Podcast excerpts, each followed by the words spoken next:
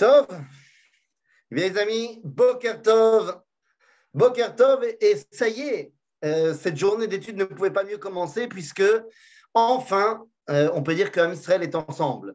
Ça veut dire quoi? Eh bien, ça y est, les Ashkenazim se sont mis au slichot, eux aussi. Donc comme ça, on est tous fatigués et c'est très bien. Au moins, on ne pourra pas avoir d'excuses. Donc voilà, on est dans la dernière ligne droite de Rosh Hashanah dans une semaine, dimanche soir prochain, c'est Rosh. Et donc, évidemment, eh bien, il va falloir qu'on se pose un petit peu sur eh bien, la signification de cette fête. Et non, aujourd'hui, nous n'allons pas parler, euh, j'allais dire, de mystique. Aujourd'hui, nous allons parler de Tarles. Peut-être qu'après, on arrivera à quelque chose de plus important. Mais on va d'abord parler du Tachles, parce que c'est ce qui manque tellement à la majorité d'entre nous. De savoir tout simplement répondre à la question, mais pourquoi? Voilà ce qu'on va essayer de faire aujourd'hui, de répondre à la question, mais pourquoi Rosh Hashanah? Pourquoi je vous fais cette introduction? Eh bien, simplement parce que il faut être très conscient et très honnête que on a tendance, et plus on est religieux, et plus on a cette tendance, à balayer d'un revers de la main les questions qui fâchent. Et oui, on a tellement de connaissances, on a tellement d'habitudes que lorsque vous êtes face à quelqu'un qui ne connaît pas ou quelqu'un qui s'interroge, eh ben on a du mal à lui répondre.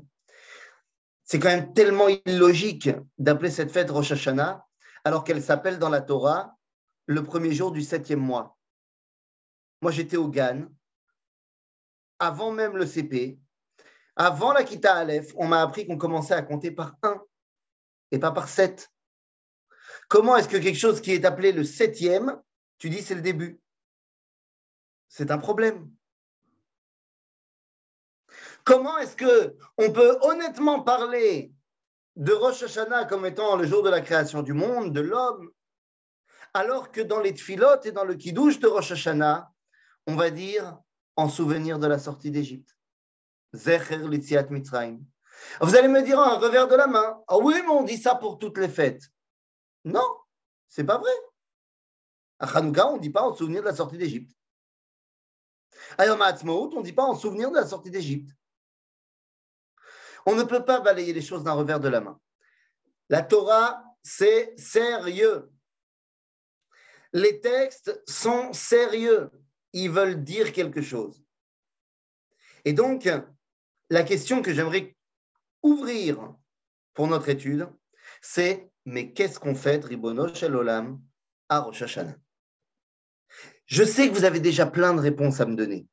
Et je sais que ces réponses, elles vont tourner autour de la création du monde et autour d'Avraham Avinu et la Kedat Yitzhak. Mais ce sont des réponses qui sont irrecevables. Pourquoi? Eh bien, parce qu'il n'existe pas de fête dans le judaïsme qui soit basée sur un événement métaphysique ou sur un événement qui touche l'un de nos patriarches, voire même les trois. Une fête juive, c'est un événement historique qui a touché Am Israël. S'il n'y a pas d'événement historique qui a touché à il n'y a pas de fête juive. Prenons la fête de Toubishvat, que j'adore. Et moi, j'en fais tout un plat à Toubishvat. Tout un plat de fruits. Et les Mekoubalim et le Rav nous a fait des shiurim extraordinaires sur la puissance de Toubishvat. Mais ceci étant, si quelqu'un ne veut pas manger de fruits à Toubishvat et ne veut rien faire de particulier à Toubishvat, moutard, il n'a rien transgressé du tout. Ce n'est pas du tout obligatoire de faire tout Bishvat. Parce que même si nous nous savons, et la Kabbalah nous enseigne à quel point c'est un jour important, tant qu'il n'y a pas eu un événement historique, mesurable, qui a touché le peuple juif, eh bien, ça n'est pas une fête. Je vais vous donner un autre exemple avant de passer dans les huit fêtes. D'année en année, il y a de plus en plus de gens qui vont participer à des soirées pour le 19 qui se lève. Yotet qui se lève. nos amis Chabad, si vous nous entendez, le jour où l'Admon Azaken est sorti de prison. Pourquoi pas? C'est un jour très important, mais c'est un événement qui n'est pas un événement qui a touché Klal Israël. Donc, il y a une tête qui se lève, c'est sympathique, mais ce n'est pas une fête obligatoire. À l'inverse, à l'inverse, lorsque vous regardez dans le livre Kolator, Kolator de Rabbi Israël et Rabbi Hillel Mishklov, les élèves du Gaon de Vilna, qui vont, en fait, c'est un journal de ce qu'ils font lorsqu'ils arrivent en Israël. Ils racontent que le Gaon de Vilna leur a demandé de reconstruire la synagogue de la Chova. Mais attention, l'inauguration doit être le 5 du mois de Iyar. Pourquoi? Parce que le Gaon de Vilna, par son étude profonde de la Kabbalah, a dit que c'était le jour de la Géoula. Alors ils l'ont fait. Et ils écrivent qu'ils ont ressenti quelque chose de très fort et tout ça. Mais l'année suivante, peut-être qu'ils ont marqué le coup, mais ce n'est pas devenu un jour de fête. Le 5 Iyar est resté le 5 Iyar. Certains l'ont euh, commémoré, d'autres pas. Il va falloir attendre 250 ans pour que le 5 Iyar devienne le jour de la création de l'indépendance de l'État d'Israël. Et suite à cet événement historique qui touche à Israël, eh bien, le grand rabbinat d'Israël va décréter Yom HaAtzmaut comme étant une fête. Il y a eu un événement historique, donc il y a une fête. D'accord? Et donc, lorsqu'on va là-dedans, eh bien, chaque fête du peuple juif doit être rattachée à un événement. Lorsqu'on parle de Pessah, l'événement est clair. Nous fêtons la sortie du peuple juif d'Égypte. Lorsqu'on parle de Shavuot, ben, qu'est-ce qu'on fait On a l'habitude de dire le don de la Torah. Mais vous savez bien que non. On n'a pas reçu la Torah à Shavuot, Rabotai. Le jour de Shavuot, on a reçu zéro Torah dans la main. Qu'est-ce qu'on fait à Shavuot? Eh bien, on fête le dévoilement divin au peuple juif. Le mont Sinaï. Ah, c'est énorme. C'est énorme. C'est un événement incroyable. Dieu nous a parlé. C'est fantastique. Qu'est-ce qu'on fait à Hanouka? Ben, En fait, euh, la victoire contre les Grecs. Qu'est-ce qu'on fait à Purim? Le fait que nous ne sommes pas laissés faire et que nous avons réussi à battre nos ennemis. Qu'est-ce qu'on fait à Sukkot? Hein, Qu'est-ce qu'on fait à Sukkot, Rabotai? Non, parce que c'est dans pas très longtemps. La fête des cabanes. Mais quel rapport les cabanes? Ceux qui vont, sont en train de me répondre avec leur micro fermé et qui disent c'est les Anané Kavod. Je te dis, mais attends, mais mon ami, les Anané Kavod, on les a reçus dès qu'on est sorti d'Égypte, à Pessah. Si tu me dis, c'est parce que quand on est sorti d'Égypte, on a été à un endroit qui s'appelle Sukkot. Mais oui, mais ça, c'était à Pessah. Rabbi Eliezer Rokar nous dit tout simplement, le 15 Tishrei, c'était la guerre contre Sichon Melech Haemori. La première conquête en terre d'Israël. Le 15 Tishrei. Et quel rapport avec des Sukkot? Eh bien, nous avons appris dans le livre de Shmuel que lorsque Israël sort en guerre, il dort dans des soukottes. Donc, le 15 Tishrei, Sukkot, c'est la fête de Sukkot, parce que nous avons été dans les soukottes. Et donc, les amis, ma question, vous la voyez venir. Qu'est-ce qu'on fait à Rosh Voilà ma question. Qu'est-ce qu'on fait à Rosh Hashanah? Si vous me dites la création du monde, si vous me dites Akedat Yitzhak, ça ne va pas. Ce ne sont pas des événements qui ont touché Klal Israël. Et puis, on a d'autres problèmes. Si vous me dites que c'est la création du monde, Rabotai, on ne peut pas baser une fête sur une marloquette. Eh oui, car la création du monde en c'est bel et bien une marloquette. il y a la dispute entre Rabbi Eliezer, qui pense que le monde a été créé en Tishrei, et Rabbi Yoshua, qui pense que le monde a été créé en Nissan. Et la loi juive, alors voilà, la création d'Adam Arishon, c'est comme euh, la création du monde. Mais c'est une marque loquette. Est-ce que ça s'est passé en Tishrei? Ou en Nissan Rabbi Eliezer pense en Tishrei, Rabbi Yoshua pense en Nissan. Et excusez-moi, mais Rabbi Yoshua, il faisait aussi Rosh Hashanah.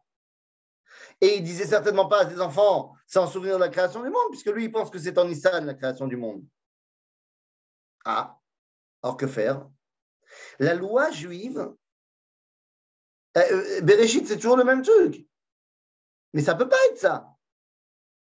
Parce que, encore une fois, non seulement c'est une marloquette, mais la loi juive donne raison à Rabbi Yehoshua, qui dit que le monde a été créé en Nissan. Que Bereshit bara Elohim et Hashamayim et Haaret, c'est en Nissan. Euh, ça veut dire quoi la loi juive? Elle dit ça. Il y a une bracha qu'on dit une fois tous les 28 ans. Birkat Achama. C'est une bracha où on remercie Akadosh Baruch Hu nous avoir créé le soleil. Alors pourquoi tous les 28 ans? Parce que c'est genre, genre, c'est pas vrai, mais genre le temps que met le soleil pour faire son cycle dans la galaxie. Bon, c'est pas vrai, mais on s'en fiche. Le problème est quoi? Il est que dans la halacha, on va faire Birkat Achama en Nissan. Pour être exact, le 4 Nissan. Parce qu'on pense que dans la halakha, le monde a été créé en Nissan. Le soleil, le quatrième jour, boum, le 4 Nissan. Donc, rien à voir avec Tishrei. Mhm. C'est donc un problème. On va quand même pas baser notre fête sur une réalité bah, qui n'est pas la bonne. Et donc, tous ceux qui m'ont dit, Bereshit, Adam Arishon, la création du monde, ça ne va pas. Et puis, je vais vous dire mieux que ça. Nous avons déjà une fête pour symboliser la création du monde. Comment s'appelle cette fête? Shabbat?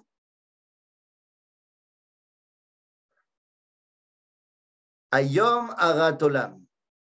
Oui, tout à fait. Donc, ce n'est pas la création du monde. On va y revenir, vous inquiétez pas. Shabbat, qu'est-ce qu'on dit dans le Kiddush?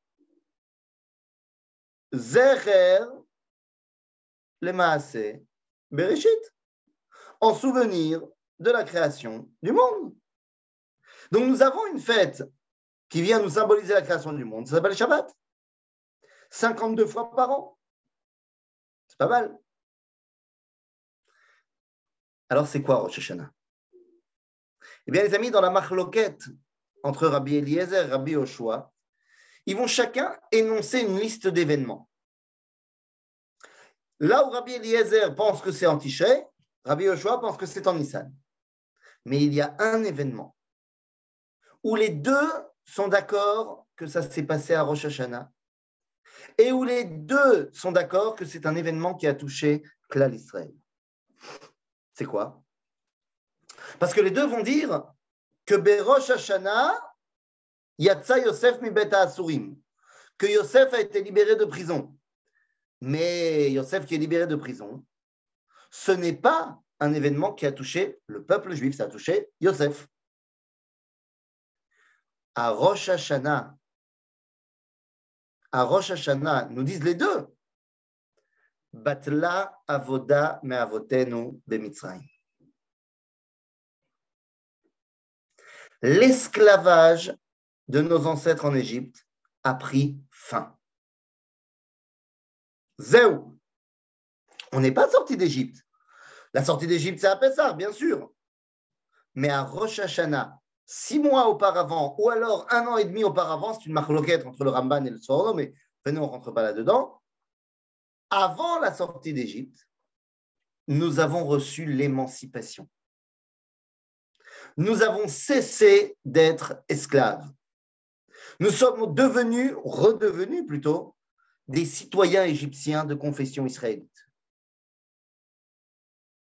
Toute ressemblance avec un cas euh, tricolore serait purement fortuit et involontaire.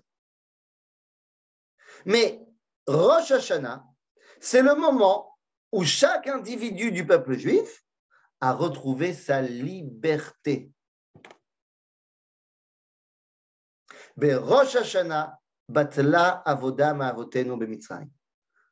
Si donc je devais donner maintenant aujourd'hui un titre à la fête de Rosh Hashanah, ce serait la fête de la liberté. Vous allez me dire, oui, mais Yom Cherutenu, c'est ce qu'on dit à Pessah. Oui, mais Pessah, c'est le Cherut du peuple. Là, on ne parle pas de la nation, on parle de l'individu.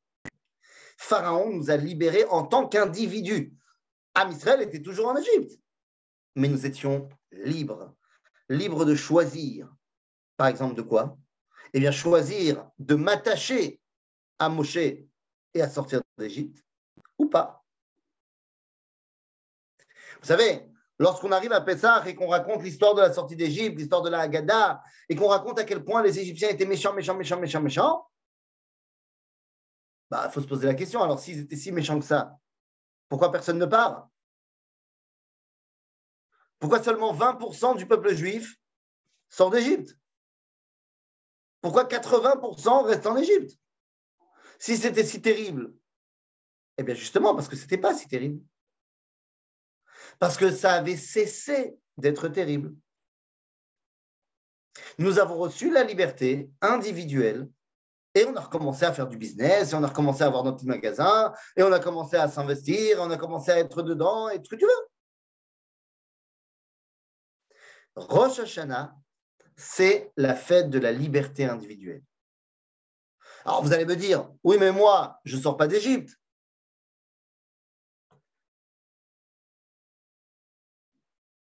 Hein? Alors, on va parler de Yom après, deux secondes. Pour l'instant, on est, on est encore dans le processus. Bekitsour, donc, évidemment, moi, je ne suis pas sorti d'Égypte. C'est quoi la liberté? Moi, je suis déjà libre. Nafon. Mais nous dira le Rav dans son livre Orot Teshuva qu'il y a une autre, un autre esclavage. Et cet esclavage, il est vrai encore dans ma génération. Il s'appelle Achetit, l'esclavage de la faute. C'est quoi l'esclavage de la faute? L'esclavage du style, c'est plus fort que moi. Je suis obligé de fauter. Tout le monde faute, enfin, tu comprends. Et une fois que j'ai fauté, je suis tellement dans mes fautes que j'arrive pas à me sortir de là. Nous dit le Rav Kook, Tu n'es pas, Aleph, obligé de fauter. Et deuxièmement, si tu as fauté, tu n'es pas obligé de rester là-bas. Rosh Hashanah, c'est la liberté. La liberté de chaque individu. D'ailleurs, allons un tout petit peu plus en avant.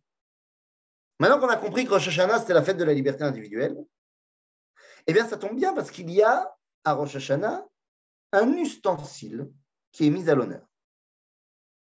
Quel est cet ustensile, évidemment? Eh oui, le chauffard, bien sûr.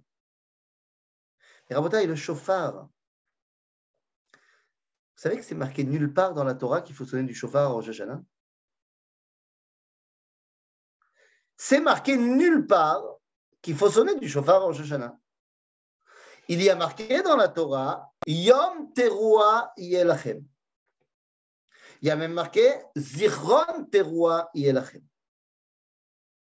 Mais les amis, Leharia, Teruah vient du verbe Leharia ça ne veut pas dire sonner du chauffard.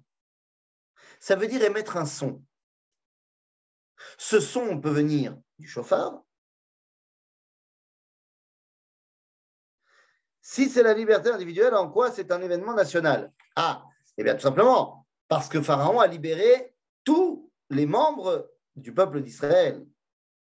Il ne les a pas libérés en tant que nation, mais il a libéré en tant que chaque individu de la nation. Donc ça ne suffit pas. Évidemment, ça ne suffit pas Entre parenthèses, c'est l'une des raisons pour laquelle on ne dira pas le Hallel à Rosh Hashanah. Parce que bien qu'étant devenu libre au niveau individuel, la nation, la malchoute d'Israël ne s'est pas encore relevée. D'accord? Quoi qu'il en soit, je reviens à mon chauffard. Il y a marqué Yom Teruah, mais les ça peut être avec la bouche. Vaishma Yoshua et Kolaam Bereo. Lorsque Yoshua descend du Arsina avec Moshe, il entend les liesses du peuple juif à cause du veau d'or. Et les gens émettent des sons de la bouche. Ouais Léaria ne veut pas être forcément dit avec un chauffard. Ah, tiku bachodesh shofar bakesel yom chagenu, ki chok l'Israël hu mishpat le'Elohei Yaakov. D'abord, ça ne veut pas dire qu'il faut sonner du chauffard au Rosh Hashanah. De là, on va apprendre dans le Talmud que c'est quoi la fête où la lune elle est mitkassa. On va dire c'est Rosh Hashanah. Parce que c'est le seul fait qui est au début du mois où la lune est cachée. Mais de toute façon, j'ai dit, c'est marqué nulle part dans la Torah. Vous m'amenez un verset des Nevi'im. Ça ne marche pas. J'ai dit dans la Torah, c'est pas marqué. Or, comme vous le savez, nous n'apprenons pas de halachot du nar. On les apprend de la Torah. Donc dans la Torah, on nous dit Yom Teruah. Il y a un autre événement dans lequel la Torah nous dit il faut sonner du chauffard. Et du chauffard d'Afka, c'est-à-dire pas des trompettes, du chauffard. Exactement. Yom Kippourim Shel Yovel. Le jour du Yovel, donc c'est quoi le Yovel? C'était le jubilé. Tous les 50 ans, après sept Shmitot, eh bien, c'est le jour du Yovel. Et là-bas, dans la Torah, on va nous dire clairement Shofar bechol artsechem bachodesh hashevi. Et vous ferez passer un chauffard, vous sonnerez du chauffard dans ce Yom Kippourim du Yovel, le septième mois. La Gemara, dans le traité de Rosh Hashanah, la page 34, va nous dire Ah, moi je connais une Xera Shava. C'est quoi une Xera Shava? C'est une tradition que nous avons pour faire se corréler deux versets qui utilisent les mêmes mots. Et donc on nous dit, dans le Yovel, on nous parle de sonner du chauffard et on nous dit que c'est le septième mois. À Rosh Hashanah, on nous dit d'émettre un son le septième mois. Ah, puisqu'il y a marqué septième mois là et septième mois là, et que là-bas il y a marqué chauffard, alors ça veut dire que notre septième mois à nous, Rosh Hashanah, c'est aussi avec du chauffard. Et de là, on apprend, Mixera Shava, qu'on va sonner du chauffard Rosh Hashanah. Mais ça veut dire que l'origine du chauffard de Rosh Hashanah, c'est le chauffard du Yovel. Eh bien, ça tombe très bien parce que à quoi servait le son du chauffard du Yovel? Alachiquement parlant, il servait à la libération des esclaves. Et vous comprenez à quel point c'est lié avec Rosh Hashanah, puisque Rosh Hashanah, c'est la fête où nous avons été libérés de l'esclavage en Égypte.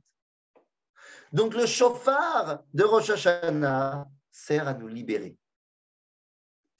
Et c'est la raison pour laquelle les premières sonneries du chauffard, vous savez, à Rosh Hashanah, il y a trois séries de sonneries de chauffard. Il y a la première série avant la tfila de Moussaf, la deuxième série durant la tfila de Moussaf, et la troisième série dans le Kaddish, juste avant la fin de la prière. Eh bien, la première série s'appelle dans la halakha les sonneries assises. Ça veut dire qu'il faut être assis. Et pourquoi il faut être assis? Eh bien, parce que tu es un esclave. Tu ne peux pas encore te tenir debout comme on dit en hébreu, la mode al-shelcha. Tu peux pas encore être fier et porteur de tes idées, tu es esclave. Et donc, eh bien, on va te dire, ah, d'abord, tu es assis, et les premières sonneries du chauffard viennent te permettre de... une fois qu'on a compris cela, et que donc on a fait ces premières sonneries, ça y est, je suis libre. C'est bon. Je me lève. Et maintenant que je suis libre et que je me lève, je peux m'occuper de la deuxième phase de Rosh Hashanah. Quelle est la deuxième phase de Rosh Hashanah? Eh bien, les amis, c'est très simple. Maintenant que j'ai été libéré, maintenant que je sais que je suis libre, eh bien, je peux choisir quel est mon patron. Je peux choisir de me resoumettre à Pharaon, ou alors je peux choisir de me soumettre à Akadosh Baruch. Comprenez-moi bien, tant que je suis esclave de Pharaon, je ne peux pas être serviteur de Dieu. Parce que tant que je suis esclave de Pharaon, j'ai un maître. Mais à partir du moment où je suis libre, je peux décider de qui est mon maître. Et donc, toute la deuxième partie de Rosh Hashanah sert à quoi? Eh bien, sert à ce qu'on fait, en hébreu, on dit les amlich et On va couronner Dieu. C'est-à-dire quoi on le couronne? On fait de lui notre patron. On accepte que Dieu soit le patron. C'est la deuxième partie de Rosh Hashanah. Quelqu'un m'a demandé, on me demande chaque année, à quoi faut-il penser pendant les prières de Rosh Hashanah? C'est quoi les cavanotes qu'on doit avoir? Alors pourquoi quand on sonne du chauffard pendant les slichot, on est debout? Deux secondes, j'y arrive. on me demande souvent à quoi il faut penser à Rosh Hashanah. Réponse, eh bien, il faut penser à ce qui a marqué dans le Sidour. Oui, je sais que c'est révolutionnaire, mais il faut penser à ce qui a marqué. Or, il y a marqué quoi? Attendez, deux secondes, deux secondes. Yom HaZikaron et Yom HaDin, ça viendra dans deux secondes. Donc, ça veut dire quoi? Ça veut dire que pourquoi je peux maintenant couronner Akadosh Baruch Bien parce que je suis libre, je choisis que c'est lui mon patron. Et tout le contenu des textes eh bien, de Rosh Hashanah parle de Amlachat Hashem, parle de couronnement de Dieu. Eh bien, ça tombe bien alors. Il y a une deuxième série de sonneries du chauffard. Quelle est la deuxième raison pour laquelle on sonnait du chauffard dans la Torah, dans le Tanakh? Quand est-ce qu'on sonne du chauffard? Il y a le Yovel, on a dit, mais il y a une autre raison. Lorsqu'on couronnait des rois, on sonnait du chauffard on lui met de l'huile d'onction, on sonne le chauffard et on dit Donc ça veut dire que nous, on sonne du chauffard, la deuxième série de sonneries, c'est pour couronner Dieu, tout simplement. Alors, quelqu'un m'a demandé pourquoi on sonne du chauffard alors debout pendant les slichot. Ah, ça n'a rien à voir. Le chauffard des slichot n'a absolument rien à voir avec le chauffard de Rosh Hashanah. Le chauffard des slichot a vocation de te réveiller.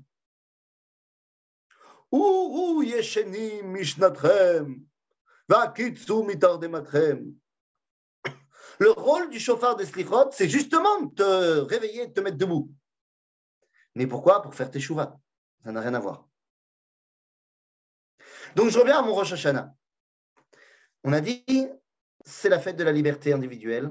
Je suis libre et je peux donc me libérer par l'entente du chauffard. D'ailleurs, les amis, il y a une marloquette. une marloquette entre le Rambam et Tosfot, Rabbenoutam. Qu'est-ce qu'il faut faire comme bracha avant la sonnerie du chauffard? Est-ce qu'il faut dire l'ishmoa kol shofar Ou est-ce qu'il faut dire alt kiat shofar Est-ce que la bracha, et donc la mitzvah, c'est d'entendre le shofar Ou est-ce que c'est de sonner du shofar Le Rambam dit lishmoa, Rabbenutam dit litkwa. Pour le Rambam, il faut entendre. Pour Rabbenutam, il faut sonner. Eh bien, vous comprenez qu'en fait, ça dépend de quelle sonnerie on parle. Les premières sonneries servant à me libérer, il faut entendre. Les secondes sonneries, où elles sont là pour couronner Dieu, il faut sonner. Voilà les deux premiers éléments, les de Rosh Hashanah. La liberté qui me permet de choisir et de couronner Akadosh Baruch. C'est ce qui va expliquer d'ailleurs, eh bien, l'aberration qu'on a évoquée en début de cours. Cette aberration de dire que ce qui est appelé le septième, c'est le début de l'année. Amach Loket entre le Rambam et Rabbeinu Tam. D'accord? Bekitsour. Donc, cette aberration de dire que Rosh Hashanah, le début de l'année, c'est le septième mois. Les amis, que les choses soient bien claires. Le premier mois de l'année, pour le peuple juif, c'est Nissan. Le début de l'année, pour nous, c'est Rosh Chodesh Nissan. C'est le début de l'année. Moi, chaque année, je fais un repas de fête le premier Nissan. C'est le début de l'année. Mais quand on regarde dans le traité de Rosh Hashanah, dans la Mishnah, on va nous dire qu'il y a quatre débuts d'année. Arba Rasheshanim Hem. Ben oui, en fait, ça dépend à qui on parle. Il y a le début, de l'année des arbres, à Toubishvat. Il y a le début de l'année pour compter les âges des animaux qu'on va amener au Beth Amikdash, premier Elul. Il y a le Rosh Hashanah. Eh bien, tu vois, il a fait merde. Tov Shekivanti il y a le premier Nissan qui est appelé dans la Mishnah Rosh Hashanah la Melachim. Quoi, les cendriers du chauffard à la fin des Slichot. Mais ça, c'est pour nous réveiller, on a dit. OK? Bekitso, Rosh Hashanah des arbres, Tubishvat, Rosh Hashanah des animaux pour euh, Maasar Behema en Elul. Le premier Nissan, Rosh Hashanah pour les rois. Et premier Tishrei, Rosh Hashanah pour les années, la Shemitah, le Yovel. Mais attendez, la Gemara va aller plus loin et va dire non, non, non, non, non. En Tishrei, c'est aussi le Rosh Hashanah des rois. En Nissan, c'est le Rosh Hashanah des rois d'Israël. Et en Tishrei, c'est le Rosh Hashanah des rois du monde. Les amis, Charles III, le roi d'Angleterre, dans une semaine, on lui comptera une deuxième année de règne, d'après la halacha. Tishrei, Rosh Hashanah des rois du monde. Alors là, les amis, mais qui est le roi du monde par excellence? Eh bien, le roi du monde par excellence, c'est Ribono Shelolam. Donc, en fait, quand on dit que c'est Rosh Hashanah, ce n'est absolument pas notre Rosh Hashanah à nous, puisque nous, c'est en Nissan. C'est son Rosh Hashanah à lui. Ça va faire dans une semaine 5783 ans qu'il est le roi. Que nous le couronnons notre roi. Ainsi donc, Rosh Hashanah, c'est pas pour nous que c'est le début, c'est pour lui qu'on rajoute une nouvelle année de règne.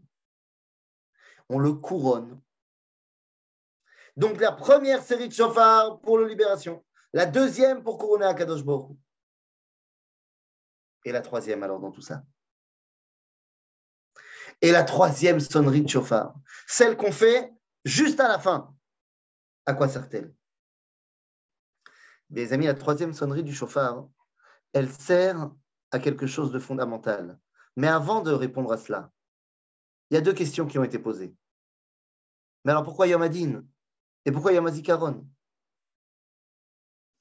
Les amis, Yom Adin, bien sûr que c'est Yom Adin, parce que ça ne pouvait pas être hier. Tant que je n'ai pas décidé que Dieu c'était mon patron, il ne peut pas me juger. Tant que je suis esclave, je ne suis pas responsable de mes actes. Donc évidemment, c'est Yom Adin. Et vous savez quoi? C'est un Yom incroyablement intéressant. puisque sur quoi Dieu me juge? Il ne peut pas me juger sur toute l'année qui vient de s'écouler, parce que j'étais esclave. Il ne peut pas me juger sur l'année qui va s'écouler, bah, parce qu'elle ne s'est pas encore écoulée, j'ai encore rien fait. Alors il me juge sur quoi? Sur maintenant. Il me juge sur mes intentions, mes actions, Berosh Hashanah. Donc il n'y a pas de quoi être en rasra. Il n'y a pas de quoi être en stress de tout ce que j'ai fait pendant l'année. Il me juge sur maintenant, sur, les six heures qui viennent de s'écouler. Comment est-ce que je peux déjà être un pourri en six heures? Alors peut-être que toi oui, mais moi non, je ne sais pas. Ça veut dire quoi? Ça veut dire que quand on arrive à Rosh Hashanah, nous dit Rabbi Yaakov Baal Tourim, le tour. Il nous dit, c'est pour ça qu'à Rosh Hashanah, on s'habille de blanc et on est Bessimcha. Dans les autres nations du monde, quand tu arrives au tribunal, tu es en stress. Mais nous, on n'est pas en stress. Parce qu'on sait qu'on va sortir Zakai Badin. On sait qu'on va sortir bien. Parce qu'on n'a encore rien fait. Et comme je me présente Badin, alors c'est Yom HaZikaron. Parce que Akadosh Baruch se souvient de moi. J'ai une place dans son monde. Et là encore, c'est fondamentalement joyeux de savoir que j'ai un rôle à jouer. Alors, fier de tout cela et armé de toutes ces réalités, eh bien, je peux aborder la troisième sonnerie, la troisième série de sonneries, la dernière, celle du Kaddish, celle de la fin de la Tfila. Si les premières devaient me libérer les secondes devaient couronner Dieu, et si les sonneries des slichot doivent me réveiller, la dernière série de sonneries de Rosh Hashanah n'est pas pour moi. À Rosh Hashanah, on va parler de la Akedat Yitzhak. Ce n'est pas la raison de la fête, mais ça s'est passé à Rosh Hashanah, donc euh, évidemment, c'est lié. Akedat Yitzhak, Akadosh Baruch demande à Abraham de sacrifier Yitzhak.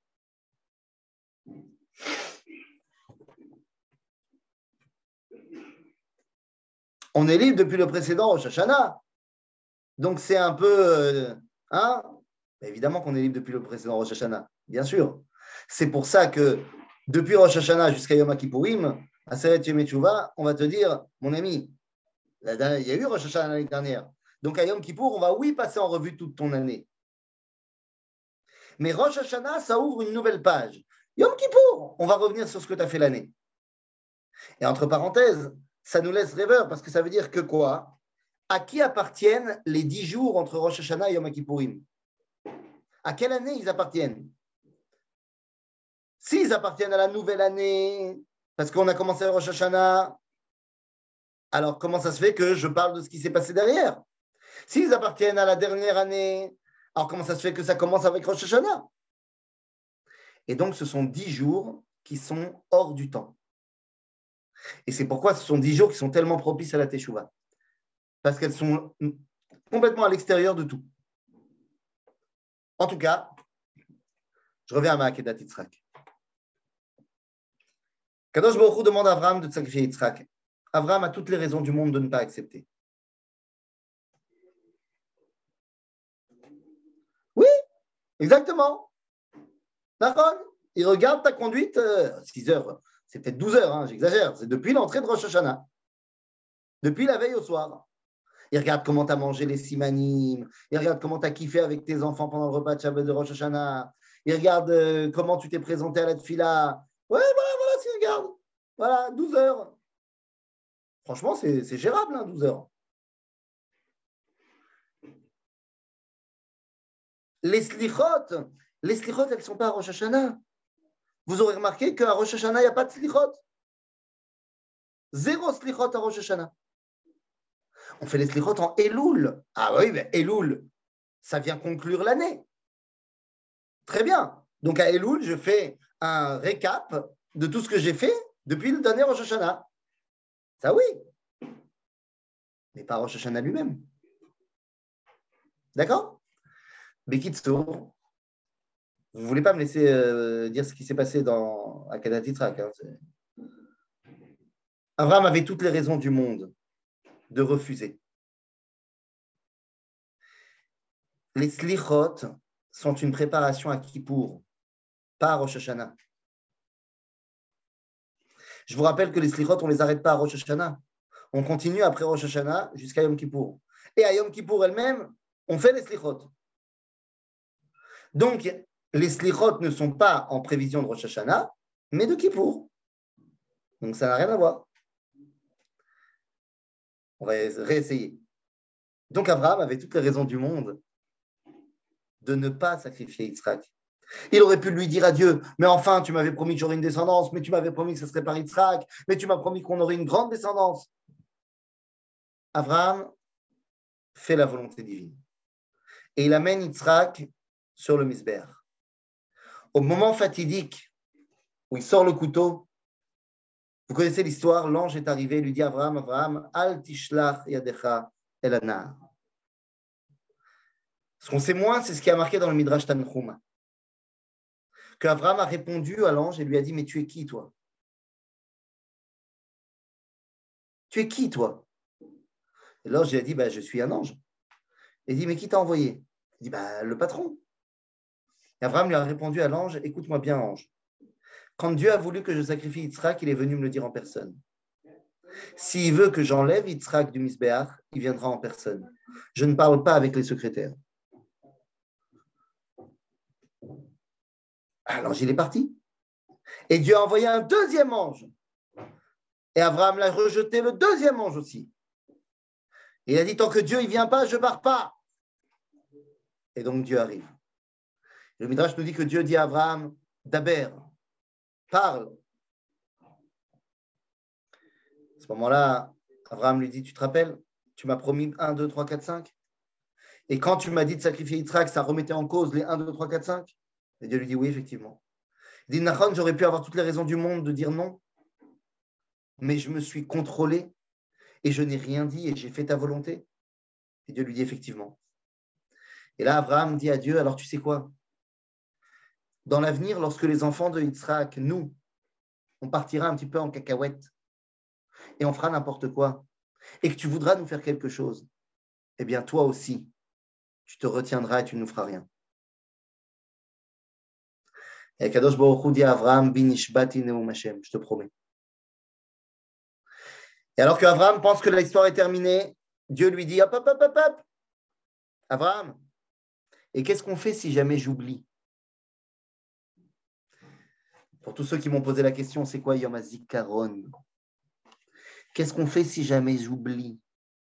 Et Abraham, dans le Midrash, lui dit, mais comment ça tu oublies? Qu'est-ce que tu racontes? Tu oublies pas! Et Dieu lui dit, qu'est-ce qu'on fait si jamais j'oublie?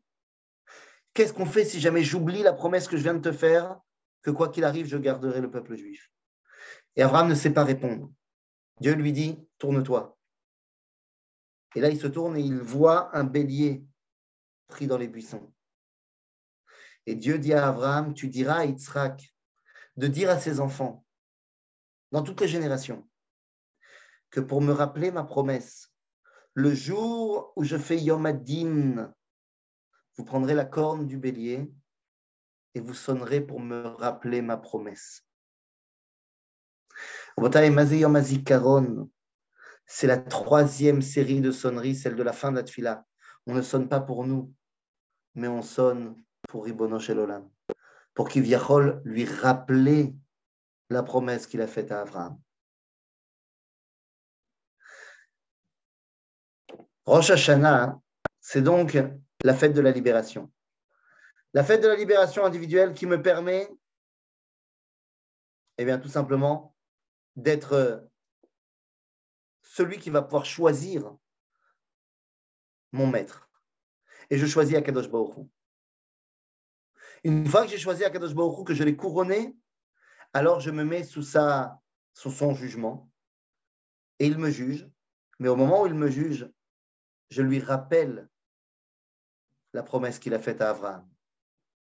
Ainsi donc, Rosh Hashanah est appelé Yom Adin, Yom Azikaron, Yom Teruah.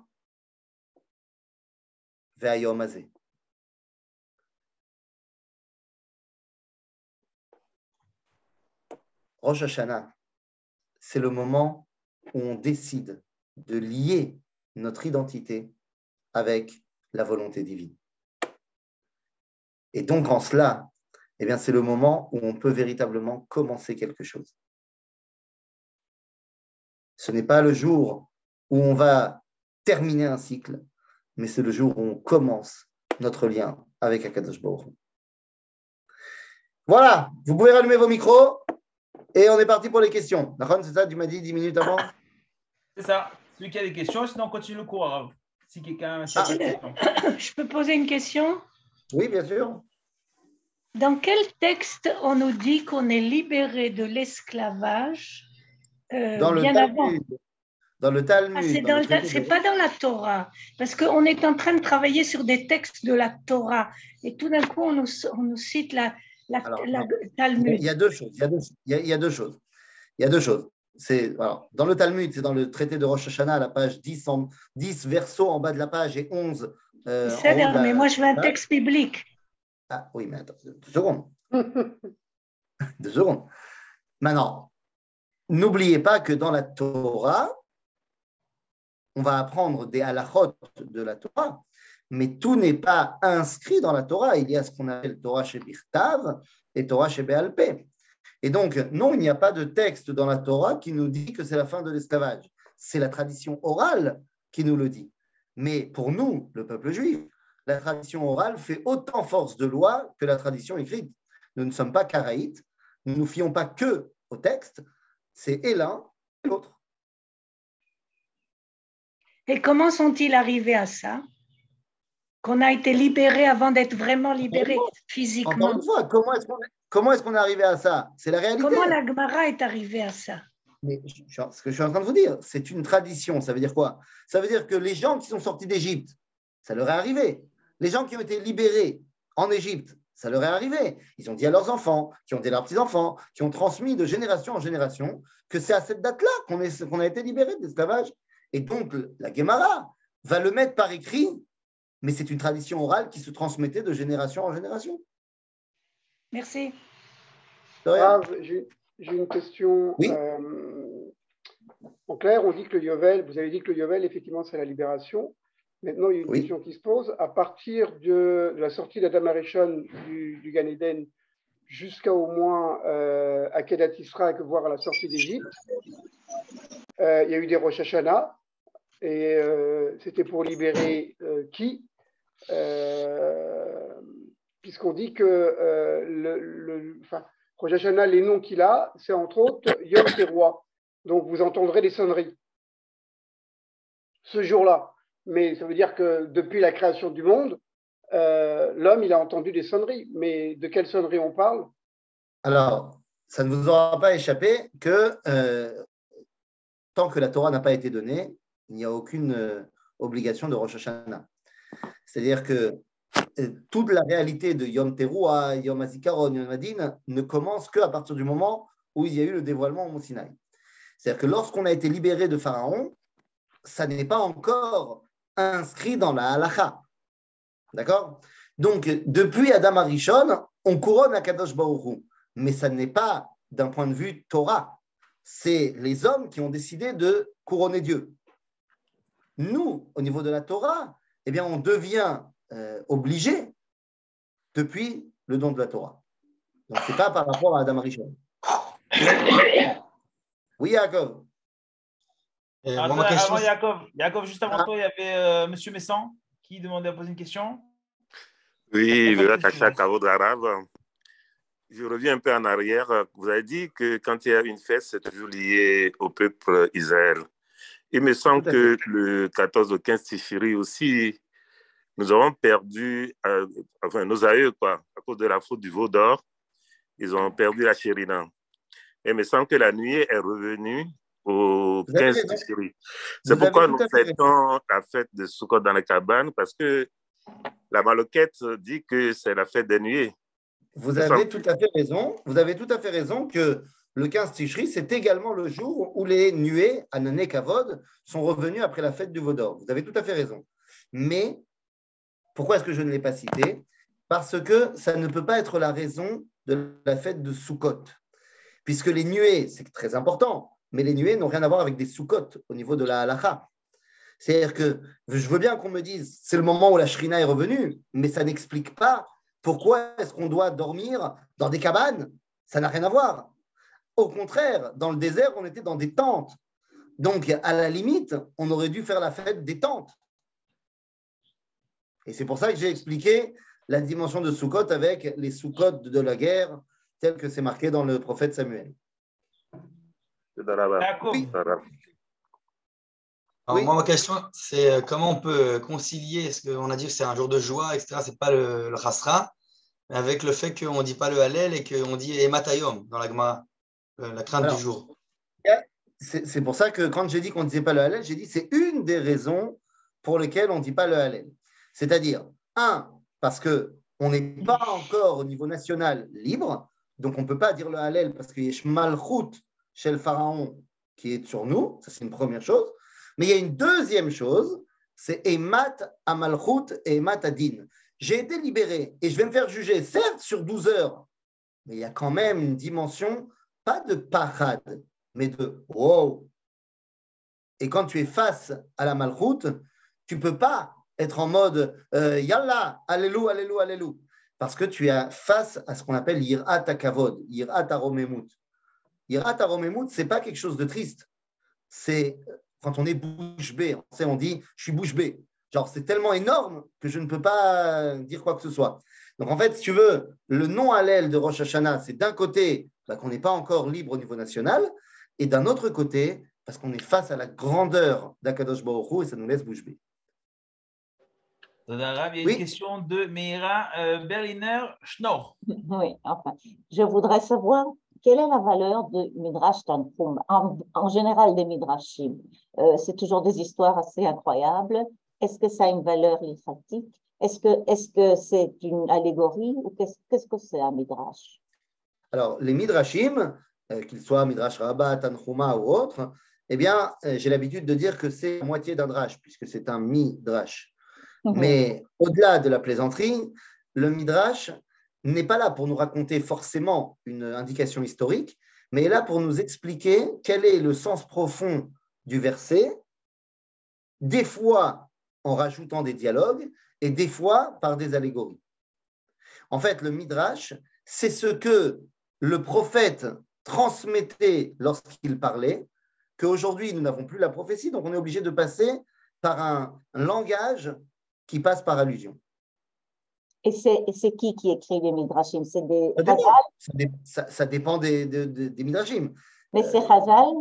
C'est à l'époque, ça a été mis par écrit à l'époque voilà, de la Mishnah, plus ou moins. Donc ça a une valeur, c'est pas. Euh, ah oui.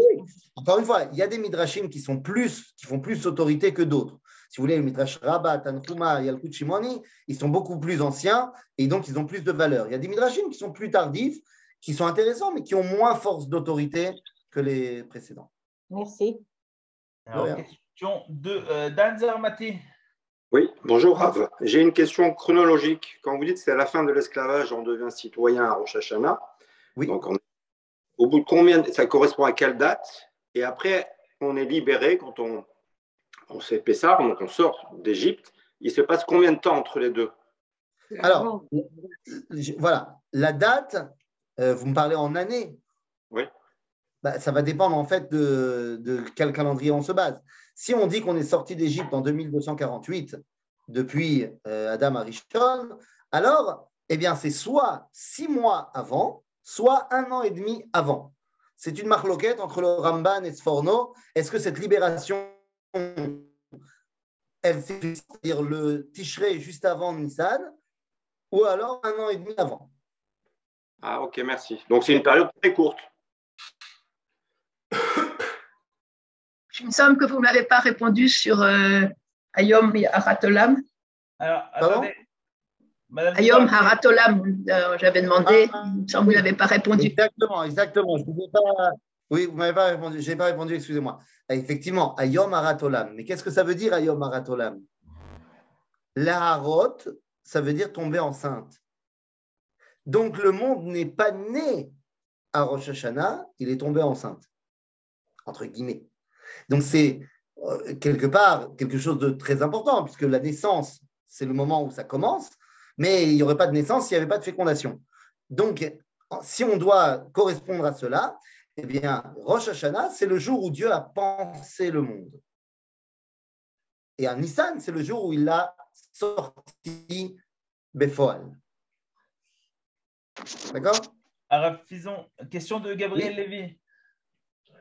Euh, Rav, ce que vous avez dit au niveau de la malchoute sur, le, sur le, deuxième jour de Rosh Hashanah, ça me, fait penser, ça me rappelle quelque chose que, que j'avais étudié euh, dans la Gemara de Rosh Hashanah, la Medalef. On dit que le deuxième jour de la semaine, le lundi, on, dit donc le, le, Mizmor euh, Gadol Hashem Umulal Me'od, Hashem Shechilek Ma'asav et Malach C'est-à-dire que le deuxième jour où a été créée la Marloquette, comme c'est écrit dans le Midrash, c'est aussi le jour euh, dans lequel se dévoile la Malchut.